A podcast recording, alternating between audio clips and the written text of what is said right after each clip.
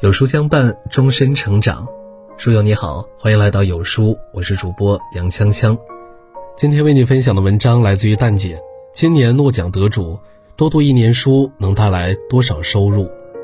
昨天揭晓的诺贝尔经济学奖，我猜很多人都很感兴趣，因为他们用自己开创了一个全新的实证研究方法，研究了几个家长颇为关心的话题，比如多读一年书到底能带来多少收入？名校毕业生是否赚得更多？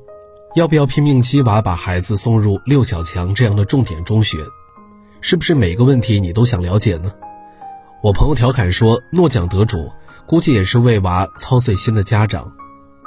不过诺贝尔奖的评委会也说了，表彰的是教授们的研究方法，而不是他们的研究结论背书。所以今天我想大家除了关注结论之外，重点更应该是他们的研究方式和思维方式。在今年的诺奖没出来之前，浙江财经大学经济学系教授李景奎在《现代经济学中的因果推断革命》就介绍过获奖人乔舒亚·安格里斯特和克鲁格的研究。李景奎在书中说，二零一八年深圳市公布的学历工资指导价位。研究生含博士、硕士学历工资指导价位平均值为每月一万两千三百八十九元，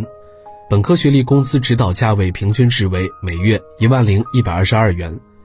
专科学历工资指导价位平均值为每月八千零五十九元，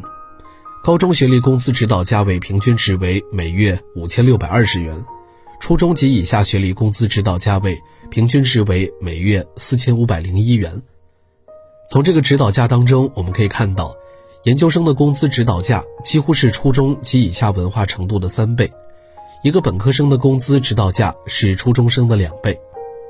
通常情况下，家长就会说了：“你看，读书还是有好处吧？学历高就是挣得多。”可是经济学家就会比普通家长想的更多了，这是因果关系还是相关关系呢？是因为高学历导致的高工资吗？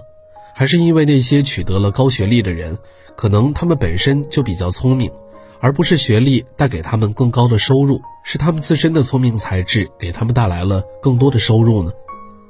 大家要记住，因果关系和相关关系是许多社科类研究必然面对的问题。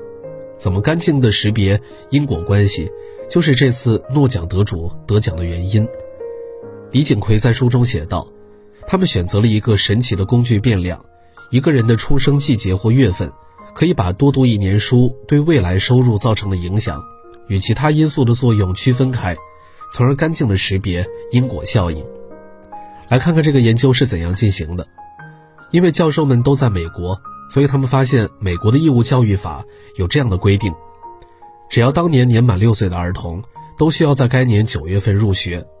只有年满十六岁，青少年才可以离开学校辍学回家。也就是说，一个孩子如果生日是十二月三十一日，那么他和生日是一月一日的孩子一样，都需要在当年的九月份入学。平均而言，出生在第一季度的孩子，入学时大约是六点四五岁，而出生在第四季度的孩子，入学时的平均年龄大约是六点零七岁。再根据辍学条件，如果一个人的生日是一月一日，那么在他十六岁到来的那一年。过了一月一日就可以辍学去工作了，而如果他的生日是十二月三十一日，那么他就需要上完全年的学，才能合法的离开学校，离开课堂。所以教授们就把在十六岁辍学的孩子分成了两组，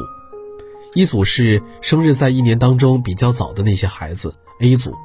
一组是生日在一年当中比较晚的孩子 B 组。由于 B 组的孩子比 A 组要多上一段时间的学。所以，对于研究多读一年书所带来的收入差异来说，就形成了非常好的比对条件，尽可能使因果关系干净。接下来，两位教授分别搜集了美国二十世纪二十年代、三十年代、四十年代和五十年代出生的孩子，在一九七零年、一九八零年的收入信息。他们发现，对于二十世纪二十年代出生的孩子来说，第一季度出生的人比其他三季度出生的人。少上了零点一二六年的学，教育回报率要低百分之零点七个百分点。对于二十世纪四十年代出生的孩子来说，第一季度出生的人比其他三季度出生的人少上了零点一零九学年，教育回报率要低一点零二个百分点。通过这样的方式，两位教授就尽量剥离了其他因素的影响，揭示了在没有其他变量影响的情况下，得出结论：多上一年学本身对一个人日后的收入水平就有正向影响的。这一影响不是由其他因素造成的，而纯粹是由教育带来的回报。接受十二年教育的人比接受十一年教育的人的收入增加百分之十二，接受十六年教育的人比接受十一年教育的人收入高出百分之六十五。多上一年学本身就对未来的收入有影响，那读北大、清华、常青藤这样的名校，是不是比普通大学有更高的收入影响呢？在美国，进入四年制私立大学读书，平均每年要支付三万美元左右的学费。如果要进入哈佛大学或者麻省理工学院这类世界级名校，学费是五万美元左右；而如果在所在州读公立大学，所支付的学费每年大概不到一万美元。读名校的花费明显更高，那是不是回报也会更高呢？这是教授们研究的另外一个问题。首先，我们要知道，不能直接把上过常春藤盟校的毕业生与公立大学的毕业生在毕业二十年后。挣取的收入进行比较，这也会犯因果关系不干净的错误。最好的办法是，让同样一个人在这两种状态下进行比较：一种状态是上常春藤盟校，一种状态是上所在州的公立大学，然后比较在这两种状态下二十年后的平均收入水平。但是用脚趾头也能想得出来，这种研究不现实。那两位经济学家是怎么做的呢？他们是这样进行的：他们选取那些都参加了美国的高考，在数学和阅读方面的成绩都是一千四，都向哈佛大学和州立大学提交了入学申请，都被这两所学校录取的幸运儿。然而，他们中的一些因为各方原因没能去哈佛，比如州立大学提供了更诱人的奖学金，或者州立大学离家更近等等，而去了更便宜的州立大学。而有一些选择去读更昂贵的哈佛大学，这两组就是非常好的比对对象。当然，教授们还剥离了一些其他的变量，这个研究过程比较复杂，就不介绍了。最终，两位教授的研究结果表明，给定学生的大学申请数量以及所申请大学的选拔水平，同时控制其他一些反映个人能力和家庭背景的控制变量，选择藤校或者公立大学的学生。在未来收入上并没有显著的差别，所以如果你曾经有可能上北大清华，但因为各种原因只去了普通大学，大可不必后悔自己错过了很多。也许你什么都没有错过，错过的仅仅是自己的不甘心而已。继续昂扬斗志去生活。双减之前，大家见过太多海淀疯狂鸡娃家长的文章了，疯狂的博主会拿上早培、早早培的孩子的标准。来给普通孩子设定达标线，什么 PET，什么各种奥数杯赛全部上阵，理由当然就一个，上海淀六小强肯定比上普通学校好。那我们继续来看诺奖得主的研究。美国也有名校痴迷症，在波士顿和纽约的公立学校系统中，同样有一些类似于海淀六小强的精英学校。与大多数其他美国公立学校不一样，精英学校的申请者。要根据竞争性的考试成绩来进行选拔，为进入这些中学就读，美国的孩子一样要经历激烈的竞争，才能有机会获得有限的入学名额。所以，全世界有存在一样的鸡娃，经过残酷的选拔才能进入波士顿和纽约精英高中的学生，在美国的大学入学资格考试成绩方面表现向来不俗，远远高于普通的公立高中。这就好比海淀六小强的学生。一半以上去清华北大一样，让家长们趋之若鹜。是重点中学的教学方式很好，导致了大学考试的高分吗？还是这些能够进入精英中学学习的孩子们，本来就天资聪颖？如果把他们放在普通的公立中学，他们未必就比现在的表现差吗？这就是前面所说的因果关系不干净了。教授们是这样做研究的，他们使用了一种方法，叫做断点回归。什么意思呢？为了让大家更理解，我拿中国的情况来打个比方。